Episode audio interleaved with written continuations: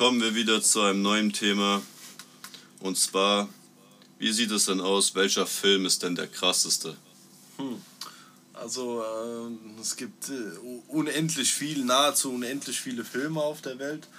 Oh, ja. Und da jetzt den krassesten rauszusuchen, wäre natürlich jetzt ähm, nicht möglich. Nicht möglich. Stundenlange Arbeit. Aber was ist denn gut? Aber ich kann auf jeden Fall gute Filme empfehlen. Und wir haben zum Beispiel einen. Film, So oder Ho High. Ho High, ach, totgeschaut mit 16. Ganz genau, totgeschaut mit 16. Die jüngere Generation kennt überhaupt nichts, was wir jetzt gerade. Die kennen eh nichts, was gut ist das ist die Sache, weißt du, die sollen sich lieber so einen Film angucken und einen Joint rauchen, anstatt sich irgendwie besinnungslos zu saufen und Früher war alles besser.